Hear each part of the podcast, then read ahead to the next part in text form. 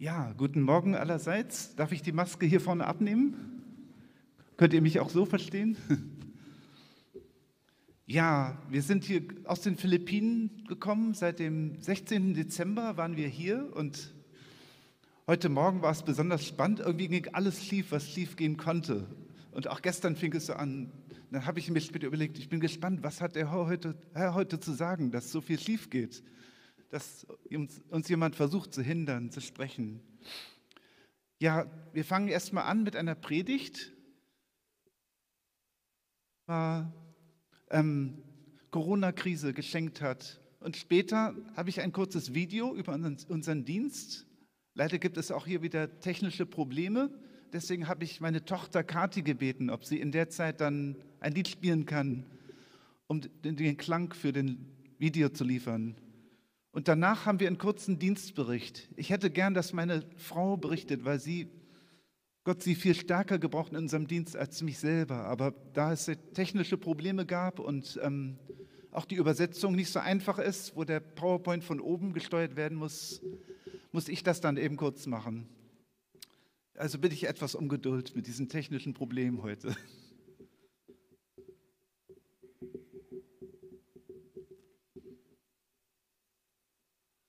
Mein Thema heute ist ähm, die Krise, die Befreite. Und wenn ich über Krisen spreche und auch über Corona, möchte ich nur klarstellen, ich bin kein Corona-Verleugner.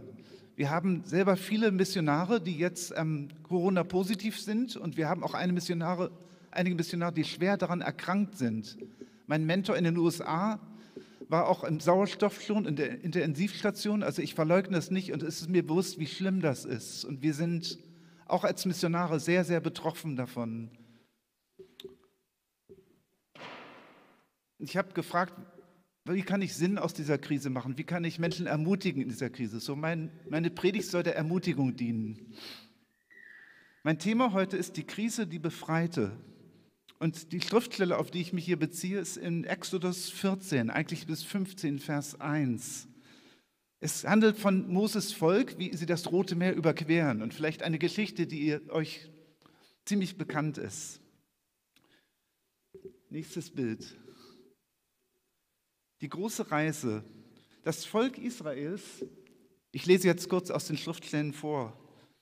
Also es ist ungefähr Hoffnung für alle. Exodus Kapitel 14. Das Volk Israels wanderte aus Ägypten aus. Darf ich das Mikrofon abnehmen?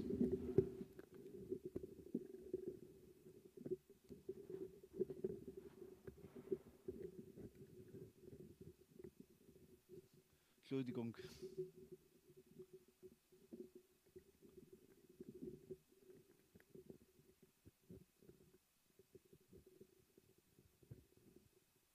Alles sehr solide Qualität hier. Das Volk Israels wanderte aus Ägypten aus. Aber wie fanden sie den Weg? So leitete Gott sein Volk unmissverständlich, ihr wisst ja, mit einer Feuersäule bei Nacht und mit einer Wolkensäule tagsüber über eine Wüstenstraße Richtung Schilfmeer am Roten Meer. Nächstes Bild. Die Route führte also, ähm, können wir zum nächsten, zur nächsten Folie gehen? Ah, okay, es ist hier auch noch animiert. Ich wollte eigentlich das nicht animierte, aber es hat auch nicht geklappt. Die Route führte von Goshen in Ägypten Richtung Schilfmeer. Du kannst einfach weiter klicken, bis die Texte alle kommen. Und zum Ufer des Roten Meeres. Nächste Folie. Ein feindliches Heer bedroht Israel. Darum jagte der Pharao den Israeliten nach, die Ägypter, die Ägypten voller Zuversicht verlassen hatten. Die Soldaten des Pharaos mit ihren Pferden und Streitwagen holten die Israeliten ein, während diese am Meere lagerten. Äh, nächstes Bild. Wie reagiert Gottes Volk auf diese Krise? Als die Israeliten Pharaos Truppen heranziehen sahen, schrien sie um Hilfe. Zugleich machten sie Moses bittere Vorwürfe. Warum führst du uns hierher? Sollen wir hier in der Wüste sterben? Haben wir dir nicht gesagt, du sollst uns endlich in Ruhe lassen? Lieber wären wir Sklaven in Ägypten geblieben, als hier in der Wüste umzukommen. Es war also große Spannung in Gottes Volk. Wie reagiert Moses als Leiter dieses Volkes? Doch Moses antwortete, habt keine Angst, verliert nicht den Mut. Ihr werdet erleben, wie der Herr euch heute rettet. Die Ägypter, die euch jetzt noch bedrohen, werdet ihr nie wiedersehen. Der Herr selbst wird für euch kämpfen. Wartet nur ruhig ab. Nächste Folie. Gott befiehlt den Abmarsch. Der Herr aber sagte zu Moses, warum schreist du zu mir um Hilfe? Sag den Israeliten lieber, dass sie aufbrechen sollen. Heb deinen Stab hoch und streck ihn aus über das Meer. Es wird sich teilen. So könnt ihr trockenen Fußes mitten hindurchziehen. Und das Unmögliche geschieht. Moses streckte seine Hand über das Wasser aus. Da ließ der Herr einen starken Ostwind aufkommen, der das Meer zurücktrieb. Das Wasser teilte sich und die Israeliten konnten trockenen Fußes mitten durchs Meer ziehen. Links und rechts von ihnen türmten sich Wassermassen wie Mauern auf. Nächste, da sprach der Herr zu Moses, streck deine Hand noch einmal über das Meer aus. Und Moses gehorchte. Die Wassermassen flossen zurück und überfluteten das Heer Pharaos. Die Israeliten aber waren trockenen Fußes durch das Meer gezogen. Wie reagierten Moses und die Leute jetzt? Als die Israeliten erkannten, dass der Herr gesiegt hatte, wurden sie von Ehrfurcht ergriffen. Sie vertrauten ihm und seinem Diener Moses. Moses und die Israeliten sangen ein Lied zur Ehre des Herrn. Sie machten Lobpreis, so schön wie heute Morgen mit dem Echo dieser Kirche. Petruskirche, ich mag den Namen. Was hat all das nun mit uns zu tun, diese unglaubliche Geschichte? Ich glaube, dass die Bibel eigentlich ein Buch der Krisen ist. Wenn du mal genau darauf achtest, ist die Bibel voller Krisen. Und nicht nur nette Krisen, sondern tödliche Krisen. Auch wir durchleben gerade eine Krise. Schlechte Nachrichten werden für uns fast die Norm, oder? Es gibt selten gute Nachrichten, außer der guten Nachricht unserer Bibel. Diese Krise wirft Fragen auf. Warum werden gute Menschen krank? Das war eine schwere Frage für uns als Christen, weil wir Missionare haben, Freunde, die an Corona erkrankten. Und es war wirklich fürchterlich. Wie kann sowas passieren, dass gute Menschen krank werden? Mit Corona. Diese Zeit führt vielleicht auch sich zu Fragen, zu dramatischen Fragen an Christen. Wo ist denn denn Gott in diesem Drama? Warum greift Gott nicht endlich ein in das Geschehen dieser Krise? Sind wir nicht alle schon lange am Beten? Und warum greift Gott, wenn er so stark ist, nicht ein und beendet einfach diese schreckliche Krise, die sich nun noch in das neue Jahr 2021 hineinzieht? Hast du das schon mal gefragt? Wer wagt Gott zu hinterfragen? Jesus übrigens stellte oft Fragen. Ich finde es sehr interessant, uns ist bewusst geworden, ähm, dass Jesus manchmal Fragen nicht direkt beantwortete, sondern stattdessen Fragen an seine Zuhörer warf. Jemand hat gesagt, wenn ich nicht fragen kann, der ist nicht mein Freund. Ich finde es interessant, nur der christliche Gott darf hinterfragt werden. Zum Beispiel der muslimische Gott oder der Gott der Juden, es ist nicht erlaubt, Fragen zu stellen. Ich habe eine Geschichte gelesen von einem Juden, der einfach wissen wollte, was ist die Bedeutung von Jesaja 53? Und er wurde fast rausgeschmissen, weil er diese Fragen stellte. Was ist die Bedeutung von Jesaja 53? In vielen Religionen ist es nicht erlaubt, Gott oder Yahweh oder Allah zu hinterfragen. Man muss ihn einfach so nehmen, wie er ist. Die Fragen, nächste Folie. Ähm, manchmal frage ich mich auch, wo ist jetzt mein Navi? Kennt ihr das, wenn ihr in einer fremden Stadt seid, so wie wenn ich in Kiel bin? Ich komme aus Hannover und springe und ich habe keine Ahnung, ich hänge total von diesem Navi ab. Ohne das Navi wäre ich völlig verloren. Wäre ich jetzt wahrscheinlich immer noch nicht hier. Aber was, wie schön, wenn es ein Navi für mein Leben gäbe. Wo ist jetzt mein Navi, um diese Dunkelheit dieser Tage, um da sicher unseren Weg nach Hause zu finden? Wisst ihr, was ich meine? Und manchmal wäre ich froh, wenn ich ein Navi für mein Leben hätte, um mich auf den richtigen Weg zu führen, so wie beim Autofahren, das so schön einfach ist. Man gibt einfach den Namen der Straße ein und findet den Weg. Gut, für Menschen in der Krise, nächstes Bild. Okay, nächste Früh. Wie gesagt, für Menschen in der Krise waren Krisen meiner Meinung nach, ihr braucht das nicht zu glauben, eigentlich fast Normalzustand. Auch Jesus erschien in einer Zeit der Krise. Nach 400 Jahren gab es keine neuen Offenbarungen, keine neuen Prophetien. Es gibt ja diesen Zwischenraum zwischen dem Alten Testament und Neuen Testament von 400 Jahren, wo die Leute warteten und dachten, wann kommt jetzt endlich die Veränderung? So Krisen waren Normalzustand. Warum ist das so? Ich glaube, es gibt einen Zusammenhang zwischen Krise und Erneuerung. Jesaja vor allem, mein Lieblingsprophet, Jesaja sagte einmal in 43, Vers 19, schaut nach vorne, denn ich will etwas Neues tun. Hat Jesaja in einer schönen Zeit gepredigt, als es ihm gut ging? Er hieß ja der Prinz der Propheten. Und er kam auch aus, glaube ich, sogar aus königlicher Familie. Nein, Jesaja sprach mitten in Zeiten der Krisen, als sich das Königreich Israels aufteilte in Israel und Juda. Mir fällt auf, wenn, wann immer Gott etwas Neues tut, beginnt es oft mitten in einer Krise. Sogar im Konflikt zwischen Gut und Böse, den wir jetzt vielleicht auch in der Welt erleben. Warum ist das so? Warum Krisen? Das ist die nächste Folie.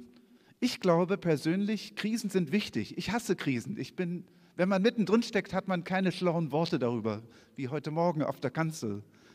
Aber Krisen sind wichtig. Warum? Sind Krisen eine Bedrohung, auch für Christen?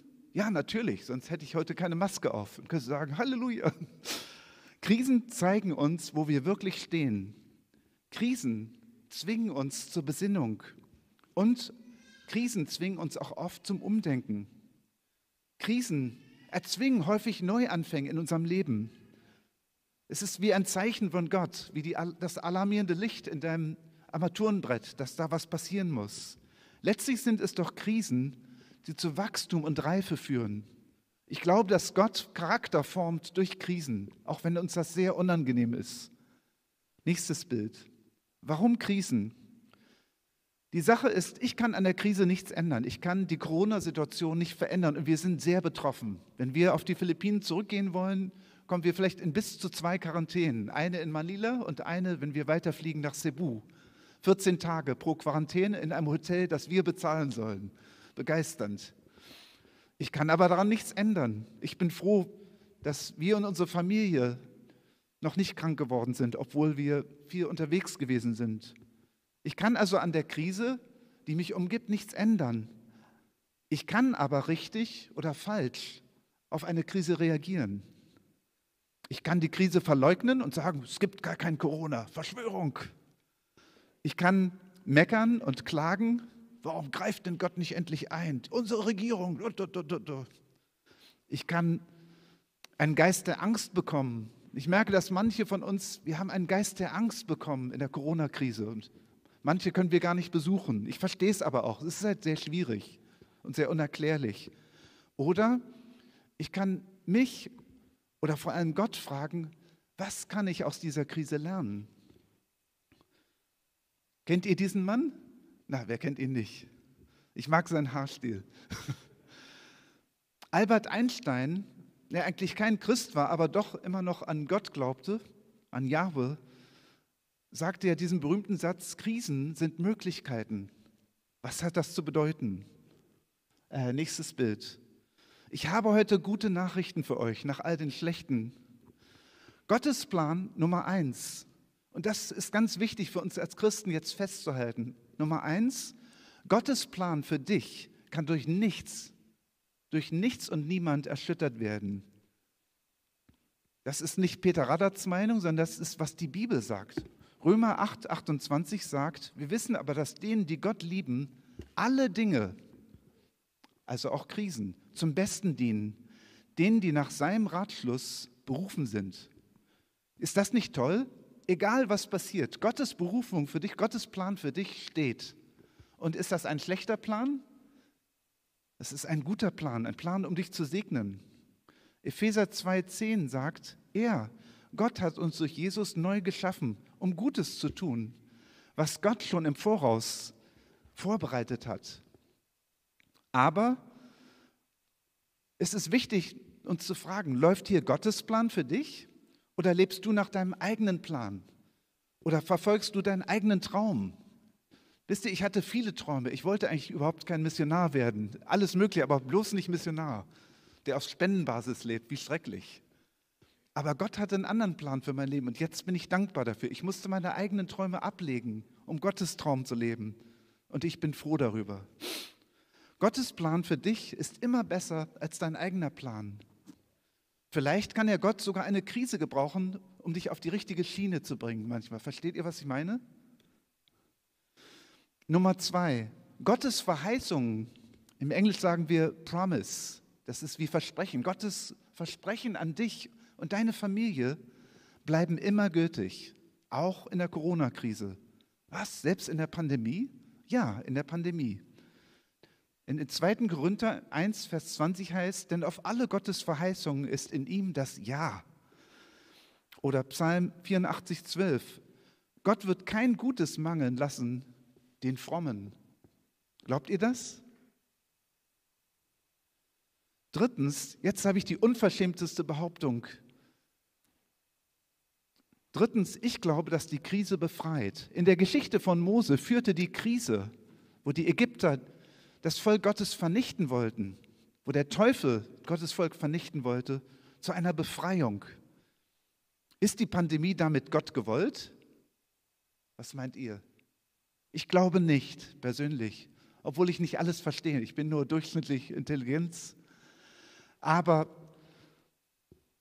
ich glaube, was ich glaube und was ich in meiner Bibel immer wieder lese, ist, dass Gott etwas Negatives gebrauchen kann, dass der Teufel uns zuschmeißt, um uns zu zerstören, um dich zu zerstören. Und das rumdrehen kann und in etwas Positives, Erbauendes umwandeln kann. Der Teufel wollte das Volk Gottes schon immer umbringen, Corona oder nicht. Er wollte das Volk Israel vernichten. Zum letzten Mal ausgerechnet hier in, in Deutschland, in Europa, in den Zweiten Weltkrieg. Aber Gott drehte etwas Negatives um und verwandelte es in etwas Positives. Aber das geht nur, wenn du ihn lässt. Erlaubst du Gott, etwas Negatives in etwas Positives umzuwandeln? Es heißt im 1. Johannes 14, Vers 18, Furcht ist nicht in der Liebe, sondern die vollkommene Liebe treibt die Furcht aus. Wie kann ich das anwenden, wenn ich so eine Angst habe vor diesem Coronavirus? Für mich persönlich, ich bin nicht angstfrei. Ich habe manchmal schon noch Angst, aber ich habe auch jemanden, zu dem ich dann rennen kann mit meiner Angst und in dem ich mich geschützt und geborgen fühle, selbst in dieser Zeit. Gott und die Krise, nächstes Bild. Durch die Bibel hinweg gebraucht Gott Krisen, um Menschen zu befreien. Israel wurde durch eine fette Krise, eine tödliche Krise von der Sklaverei befreit. Die Richter wurden in Krisen von überlegenen Feinden befreit, denen sie militärisch völlig unterlegen waren. David wurde von tödlichen Gegnern befreit. Seine Karriere begann mit einer Krise. Er wurde als Terrorist verfolgt.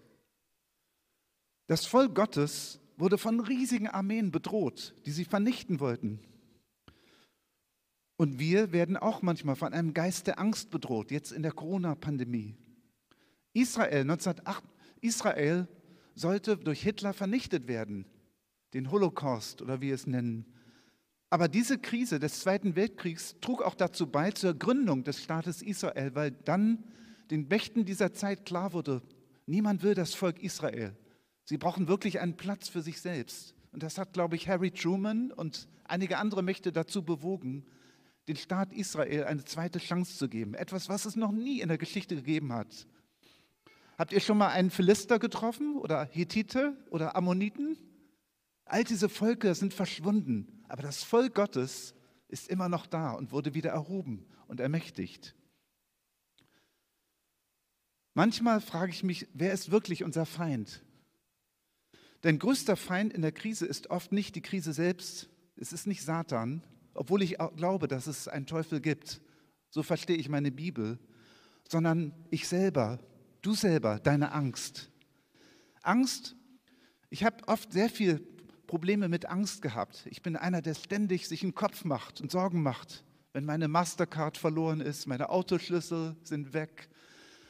Ich habe schlaflose Nächte verbracht und dann hat Gott mich eines Tages überführt und gesagt, Peter, du lässt, du hast, warum hast du Angst? Warum vertraust du mir nicht?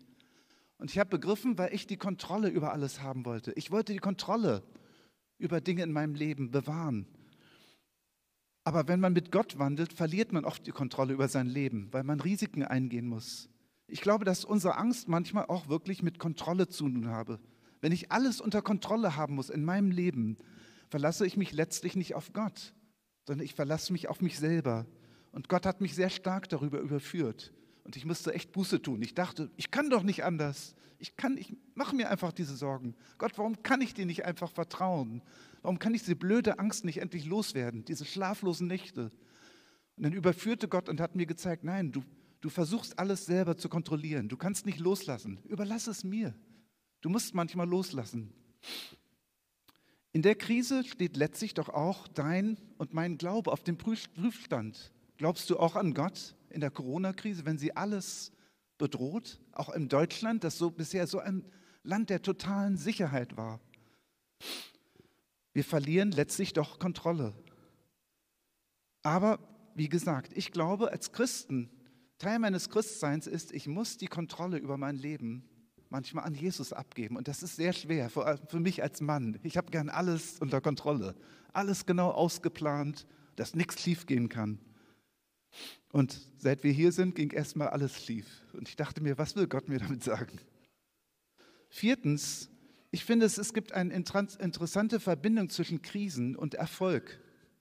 Ich glaube persönlich, das müsst ihr nicht unterschreiben, dass Krisen Erfolg in einem negativen Gewand sind.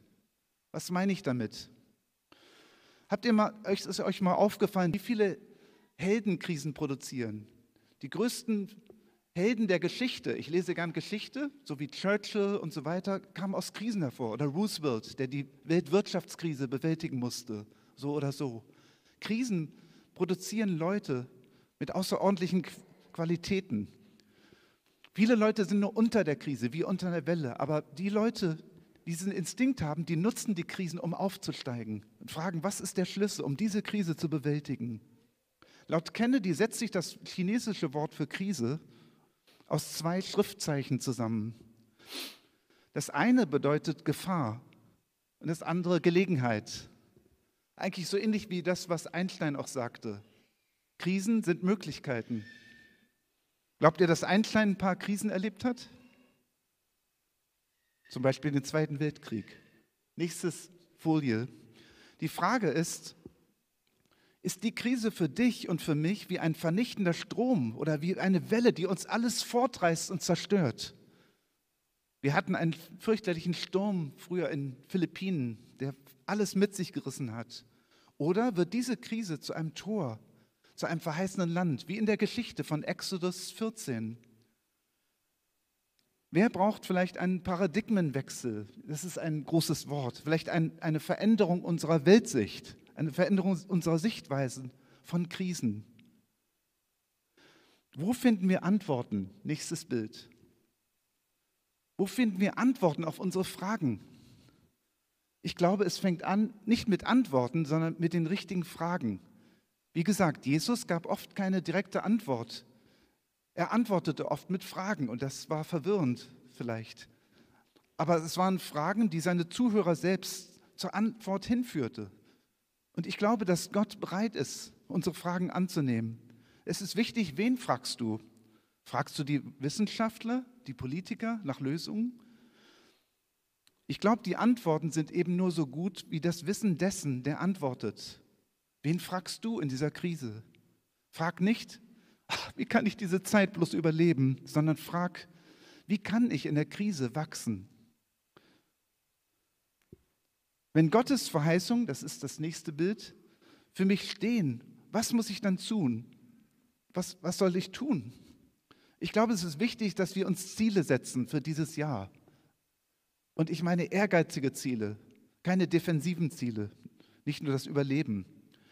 Und ich glaube, die Zeit der Krise ist eine gute Zeit, um Gott für eine Vision für das neue Jahr zu, zu beten, zu bitten. Ich frage euch, Leuchtturm, ich frage uns, wann gehen wir Christen aus der Defensive in die Offensive? Denn es gibt keinen Sieg für Defensivspieler. Meint ihr, dass ein Fußballteam gewinnen kann, das nur defensiv spielt? Ich glaube es nicht. Ich denke, irgendwann müssen wir als Christen in eine Offensive gehen in der Krise. Was ist die Vision für dieses neue Jahr 2021? Und bei Visionen können wir unverschämt sein. Da können wir Visionen stellen, die eigentlich wir selber nicht realisieren können. Was ist die Hoffnung der Hoffnungslosen? Ich glaube, dass mitten in der Krise Gott sein Königreich baut. Und ich bin überzeugt, dass Gott diese Krise benutzen wird, um sein Königreich weltweit auszuweiten. Die Frage ist, müssen wir unsere Methoden ändern? Müssen wir ändern, wie wir Kirche betreiben in Deutschland, in den Philippinen, in der Welt? Lasst mich schließen mit einer Bemerkung von einem Menschen. Er sagte, jede Krise hat immer drei Dinge. Eins, okay, das ist die nächste Folie. Jede Krise hat immer drei Dinge. Erstens ein Ablaufdatum. Ich glaube, dass Corona nicht für immer bleiben wird. Wo, jetzt zieht sich so lange hin. Man fragt sich, wann hört das endlich auf? Aber es wird enden. Zweitens eine Lösung. Und drittens, das Wichtige, eine Lehre für dein Leben. Ich möchte mit einer Frage schließen. Ist die Krise wie eine Welle, die dich überrollt und deine Familie? Oder ist in der Krise ein Schlüssel für dein Wachstum, für dich, um stärker zu werden? Ich glaube, dass viele Menschen in der Geschichte stärker geworden sind, wenn sie, wenn sie aus der Krise wichtige Lektionen gelernt haben. Und ich glaube, dass wir wichtige Sachen lernen können. Ich habe keine Antworten, warum Corona passiert ist. Das ist jetzt nicht das Thema. Aber ich möchte in dieser Krise wachsen und lernen. Und ich möchte diese Krise schamlos aussitzen für das Königreich Gottes. Denn ich glaube, dass Gott diese Krise benutzen kann für den Sieg des Christentums, für den Erfolg von Menschen. Wir müssen halt die richtigen Fragen stellen. Und das ist meine Predigt für heute Morgen. Darf ich für euch beten, Leuchtturm? Können wir alle aufstehen und kurze Zeit des Gebets haben? Herr Jesus, wir kommen zu dir in einer Stunde der Not, in der, in der, größten Krise Deutschlands und der Welt seit dem Zweiten Weltkrieg. Herr, und wir geben zu, wir verstehen nicht, warum geschehen diese Dinge. Warum geschehen schlimme Dinge guten Menschen, guten Freunden von uns. Wir verstehen es nicht. Aber Herr, wir bitten dich, was möchtest du uns zeigen in dieser Krise? Und wie können wir aus dieser Krise einen Sieg machen? Den Sieg, der die Welt überwunden hat. Herr, wir bitten dich, dass du uns, uns unsere Familien, und unsere Freunde und diese Gemeinde sicher durch diese Krise führst. Herr, und zeig uns, was ist der Schlüssel in dieser Krise, um aus dieser Krise zu wachsen und nicht schwächer zu werden, nicht kaputtgeschlagen zu werden von den Wellen, sondern wie können wir auf dieser Welle reiten und wachsen. Herr, wir bitten dich, dass dein Reich komme und dein Wille geschehe. Und Herr, wir danken dir, dass trotz der Krise deine Verheißung und dein Plan für uns steht. Und nichts kann deinen Plan und deine Verheißung für das Gott das Volk Gottes ändern. Herr, wir danken dir, dass du was Negatives umdrehen kannst und einen Segen verwandeln kannst. Wir verstehen nicht wie und warum, aber wir sagen dir heute, wir vertrauen dir. Dein Reich komme, dein Wille geschehe. In Jesu Namen. Amen.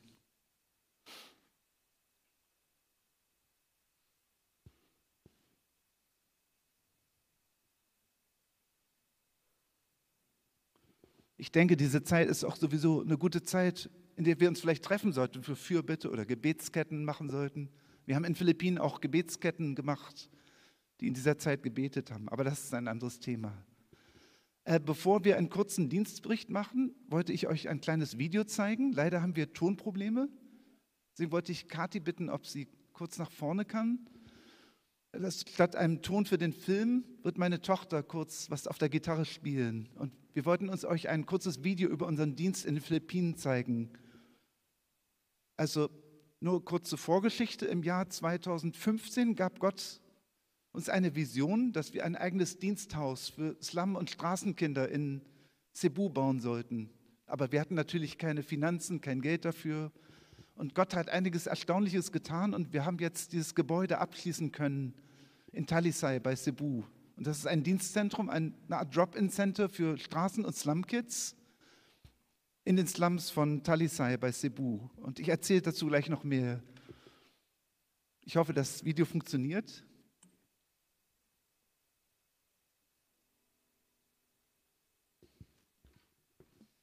warten kurz, bis Kati bereit ist. Das Video ist etwas lang. Ne?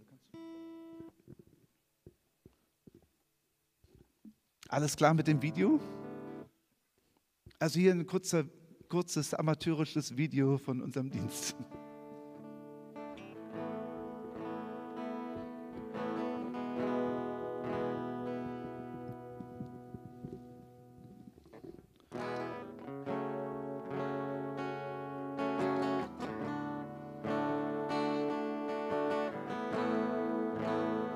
Funktioniert sich das Video?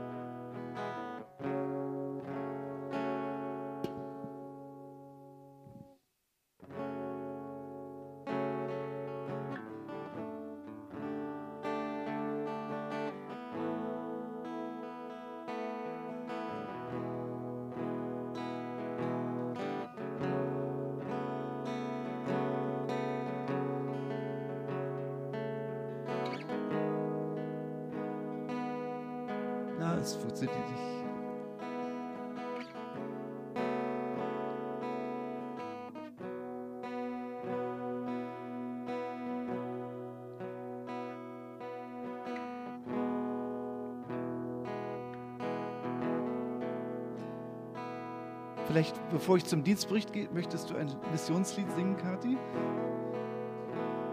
Vielleicht kann Kathi ein kurzes Missionslied singen und dann gehen wir zu dem Missionsbericht.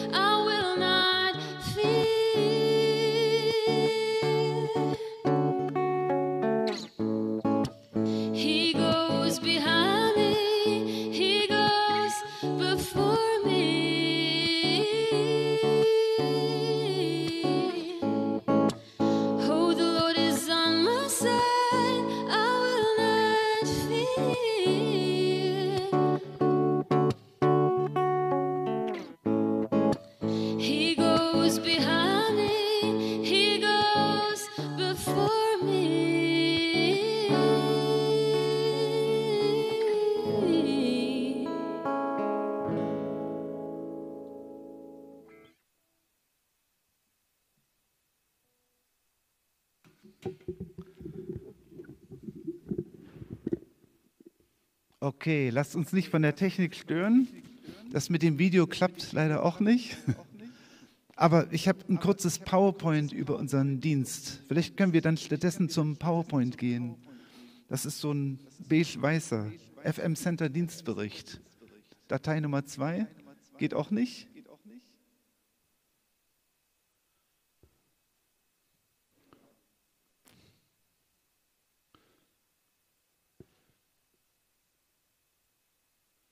Gut, dann fasse ich nur so mündlich zusammen, ohne PowerPoint. Ist das in Ordnung? In jedem Fall, wir werden ähm, das Video wahrscheinlich noch auf YouTube posten. Wer von euch interessiert ist, vielleicht können wir das auf YouTube hochladen und dann euch später einen Link davon geben. Das wäre vielleicht eine Alternative. Und wir haben auch noch ein Zoom-Treffen, an dem wahrscheinlich sehr viele teilnehmen könnten. Und vielleicht können wir dann auf dem Zoom-Treffen auch noch Dinge zeigen. Also der Kinderdienst fing eigentlich mit Christiane Müller, hieß sie damals an. Gab es eine junge Dame aus Kiel und die unheimlich mutig war und sie ging immer ständig in die Slums rein, was doch eigentlich so gefährlich war, und evangelisierte unter den Straßenkindern und Slumjugend und baute Beziehungen auf. Und es gab auch eine andere Geschichte von meiner Frau. Meine Frau und ich kamen einmal zum McDonald's in den Philippinen und um uns da was zu essen zu holen, abends. Und es war schon dunkel und unsere Scheinwerfer von unserem Auto strahlten auf eine Familie, die da draußen auf Kartons vor dem McDonald's oder neben dem McDonald's in der Stadt schlief. Und irgendwie berührte das meine, meine Frau. Und sie fing an zu weinen und sagte, wie kann das nur sein, dass wir, uns geht es so gut, wir sind so gesegnet als Christen und hier schläft eine ganze Familie auf Kartons draußen. Gibt es nicht irgendwas, was ihr helfen können? Und später hat Gott uns irgendwie zusammengeführt mit Christiane. Sie zog zusammen mit uns ein Diensthaus, das wir gemietet haben in Talisay bei Cebu. Das ist eine kleine Stadt südlich von Cebu City in den Philippinen. Und Fee und meine und Christiane fing dann an, diesen Dienst zusammen zu betreiben.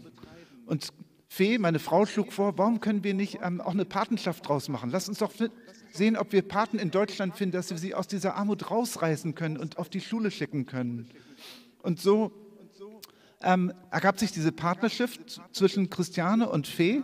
Und später wollte Christiane wieder nach Hause gehen, als wir den Dienst dann weitergemacht haben. Wir hatten dann Patenschaften. Ich glaube, es ging so los mit ungefähr elf Patenschaften aus Kiel und Hannover und aus dem norddeutschen Raum eben. Und Christiane ging nach Hause und suchte für eine Nachfolgerin. Und Erst wollte sie es an ihren, einen befreundeten Pastor, der auch aus dem Slum kam, der auch mal Straßenkind war, abgeben, Pastor Darwis. Richtig, Christiane? Aber der wollte nicht, der hatte schon seinen eigenen Dienst. Und dann später hatte meine Frau den Eindruck, dass sie das wagen sollte, diesen Dienst zu übernehmen. Und vielleicht war das die Antwort auf die Frage von meiner Frau, wie wir diesen Kindern helfen konnten. Und dann wuchs dieser Dienst langsam weiter. Von elf Kindern, inzwischen sind wir so bei 50 Kindern. Und mein Traum ist ja, dass wir mindestens 100 Kinder oder Jugendliche auf die Schule schicken können. Also unser Ziel ist, ähm, Kinder durch diese Schulpatenschaften ins Highschool und College zu schicken, dass sie aus dem Kreisläufen der Armut rauskommen. Denn wenn sie einmal das College schaffen, dann haben sie wirklich eine sehr gute berufliche Zukunft. Und jedes Kind, das das College schafft, das ist immer ein großer Sieg für uns, unterstützt dann auch Familie, die ganze Familie, unterstützt auch wieder andere Kinder in der Familie, die dann auch Schulabschlüsse schaffen. Und das ist unser Ziel. Natürlich ist das nicht immer so einfach. Vor allem bei Straßenkindern ist es sehr, sehr schwierig. Nicht nur die, die Patenschaften, sondern wie kriegt man die Straße aus dem Straßenkind raus? Christiane hat euch bestimmt davon erzählt. Das Problem ist, wir haben dann auch eine kleine Gemeinde für die Eltern der Slumkinder gegründet, aber die Kinder fühlten sich ähm, in der Gemeinde nicht so zu Hause, weil die, die Leute haben sie ein bisschen komisch angeguckt, weil sie halt Straßenkinder sind. Und so haben wir ein eigenes FM-Center entwickelt, aber oft mussten wir auch wieder umziehen, weil auch unsere Nachbarn diese Straßenkinder nicht immer gern gesehen haben. Und so kam 2015, äh, hatte ich eines Tages die Vision, dass wir ein eigenes Dienstcenter bauen sollten. Weil wenn du ein eigenes Gebäude hast, kann dich da keiner rausschmeißen, kein Vermieter. Und da hatte ich die Vision von einem großen Dienstgebäude. Und eines Tages kam ein Prophet, ein indischer Prophet. Und ich dachte, naja, Prophet, ob das wirklich stimmt, ob er wirklich ein Prophet ist. Aber er sagte mir auf den Kopf zu, ich sehe dich, wie du vor einem dreistöckigen Gebäude stehst. Und ich dachte, verrückt, das kann nicht sein. Aber es war die Bestätigung irgendwie. Und dann 2017 fing ich an, über unsere Vision von einem eigenen Slum Center zu erzählen in Deutschland. Dann kam ich in ein, wir kamen in die Kapelle eines Altenheimes in der Diakonie in Springe bei Hannover. Und eine alte Dame kam auf uns zu und gab mir einen Briefumschlag mit 1000 Euro. Das war die erste Spende für unser Bauprojekt. Und dann später suchten wir verzweifelt nach einem Gebäude, aber unser Budget war natürlich viel zu klein, unser Budget. Wir hatten nur so 50.000 Euro zusammengespart durch Spenden, was natürlich auch schon toll war. Aber es gab nichts zu diesem Preis, natürlich viel zu wenig. Aber eines Tages entdecken wir ein total runtergekommenes Gebäude in der Innenstadt von Talisay, das nur 500 Meter weg ist von dem Einkaufszentrum, also richtig im Herzen der Stadt. Dieses Gebäude war eigentlich nur ein Skelett. Es waren nur Säulen und Fußböden und kein Stromanschluss, kein Wasseranschluss. Es war voller Flaschen und Dreck und Müll. Aber dieses Gebäude konnten wir dann für 50.000 Euro erwerben. Wie gesagt, mitten in der Innenstadt zentral gelegen. Und wir haben dann eine Strukturanalyse gemacht. Und es stellte sich heraus, dass die Struktur und die, Sub, die Bausubstanz von dem Gebäude immer noch gut genug war, dass wir damit bauen konnten. Und dann haben wir dieses dreistöckige Gerippe aufgebaut zu einem dreistöckigen Diensthaus. Okay, Jetzt sind doch die Bilder da. So sind wir jetzt. Bauprojekt. Gut, dann gehen wir schon mal vorwärts zum Bauprojekt.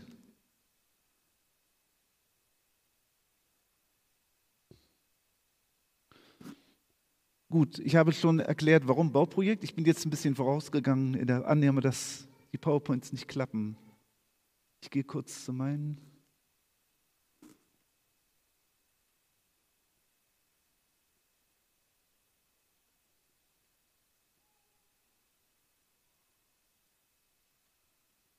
Gut, kannst du zur nächsten Folie gehen?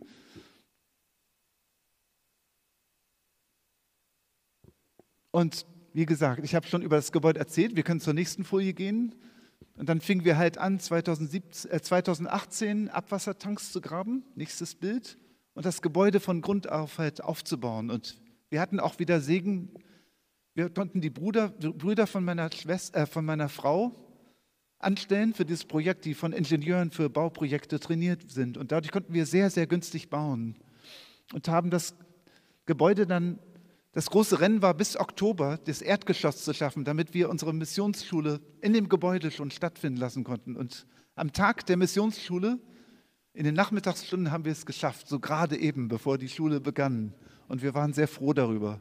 Wir haben dann auch versucht, die, die Bauarbeiter zu evangelisieren während des Projektes. Nächstes. Das ist so der Bauvorschritt. Wir können jetzt einfach weitergehen. Das war der, das zweite Stockwerk. Was interessant war, mitten in der Corona-Krise, da dachte ich, jetzt ist alles aus. Also 2020 gab es ganz strenge Lockdowns in Cebu, wo wir nicht mehr aus dem Haus durften. Nur eine Person pro Haushalt durfte mit einem Spezialausweis überhaupt raus, um Lebensmittel oder Medikamente einzukaufen. Und in jeder Straße gab es Checkpoints mit Militär und Polizei. Das war der Lockdown in den Philippinen, ganz hart. Aber wir konnten trotzdem weiterbauen, weil die Bauarbeiter dann bei uns wohnen mussten. Es wurde gesagt, wenn du als Arbeiter weiterarbeiten wirst, dann musst du da wohnen, wo du arbeitest. Und sind die Bau Bauarbeiter bei uns eingezogen in das Dienstgebäude und haben weitergebaut, mitten in der Krise. Und mitten in der Krise haben wir auch weiter Spenden für das Bauprojekt gekriegt und waren in der Lage, das, das Gebäude fertigzustellen. Mitten in der Corona-Krise. Das fand ich total toll. Und heute sieht das Center ungefähr so aus. Es ist leider eine sehr enge Einfahrt. Mein Auto ist voller Kratzer von der Einfahrt. Aber das Gebäude ist wirklich toll. Es sind drei Stockwerke mit ungefähr 155 Quadratmeter, mit viel Platz für alles. So sieht es heute im Erdgeschoss aus.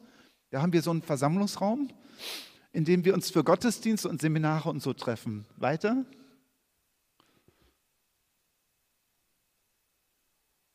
Einfach weiter. Das war unser erstes Elterntreffen nach, der, nach den Lockdowns. Nach der Quarantäne ähm, haben wir uns wieder getroffen. Und das sind einige von unseren Kindern. Ich muss dazu sagen, die Kinder wohnen nicht bei uns. Zurzeit wohnen nur ähm, sechs Leute in dem Center aber die meisten Kinder wohnen noch bei ihren Familien, weil wir sind nicht dafür, die Kinder von ihren Familien zu trennen, außer wenn es unbedingt nötig ist oder wenn sie wirklich Straßenkinder ohne Zuhause sind. Aber die Kinder treffen sich oft da, wir haben Gottesdienste und Auch die besten Jugendlichen werden trainiert, um Hauskreise oder Hausgemeinden zu, zu leiten. Das ist unser Mitarbeiterzimmer. Und das sind die Unterkünfte. Wir haben also da auch Seminare und Jugendfreizeiten, die in dem Center stattfinden. Einfach weiter. Das ist der zweite Stock. Und wie gesagt, mitten in der Corona-Krise konnten wir weiter das Gebäude zu Ende bauen und auch Mobiliar günstig einkaufen. Und hier ist die Treppe, die es auf das Dachgeschoss führt. Und wir machen auch aus dem Dach eine Art Dachbalkon, auf dem wir dann auch Events oder Veranstaltungen machen können. Das ist der Dachbalkon. Kannst du mal in die Mitte klicken, ob das Video geht? Dann kann man den Dachbalkon sehen. Einfach draufklicken. Okay, das geht.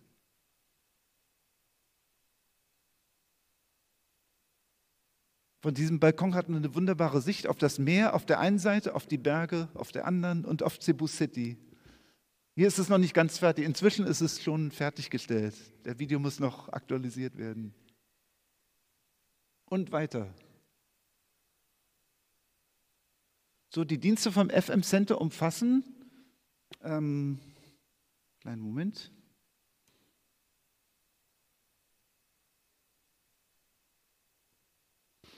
Also Missionsschulen, wir machen Missionsschulen für für Missionare, die in Länder mit verfolgten Volksgruppen gehen. Deswegen sind die Missionsschulen oft, wir trainieren Leute, um Hausgemeinden zu leiten, die sich dann multiplizieren, die immer wieder neue Hausgemeinden hervorbringen. Das hier sind also Bewegungen.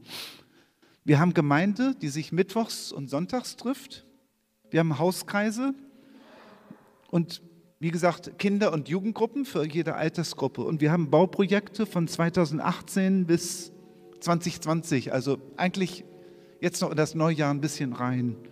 Und während der Corona-Krise konnten wir auch glücklicherweise Lebensmittel verteilen, als es mit der Lebensmittelverteilung nicht so klappte. Und wir haben auch oft Teams zu Besuch, die auf Einsatz zu uns zu Besuch kommen. Ja, ist das jetzt die letzte Folie? Gut. Und zu Weihnachten haben wir halt verteilt Weihnachten gefeiert. Früher hatten wir eine große Feier, in der 100 Leute ungefähr zusammen gefeiert haben, aber das ging ja durch die Corona-Krise nicht, sondern wir haben sie auf kleine Gruppen verteilt. Und sie haben dann in kleinen Gruppen Weihnachtsgeschenke gekriegt und hatten auch so ein Festessen und so weiter. Manchmal haben sich die Gruppen auch in den Slums getroffen, weil sie nicht zu uns kommen konnten. Ich wollte nur sagen, ich bin sehr dankbar für meine Frau, die wirklich die Schlüsselrolle in dem Patendienst hat, weil ohne meine Frau könnte ich diesen Dienst nicht machen. Sie ist also wirklich hervorragend in Buchführung. Es ist halt immer mehr Buchführung und Verwaltungsarbeit, die mit diesem Dienst verbunden ist. Und sie macht das ganz toll, den Dienst zu organisieren und für ganz wenig Geld viel Essen einzukaufen. Denn jedes Kind kriegt dann auch Speisung, wenn sie auf die Gruppen kommen.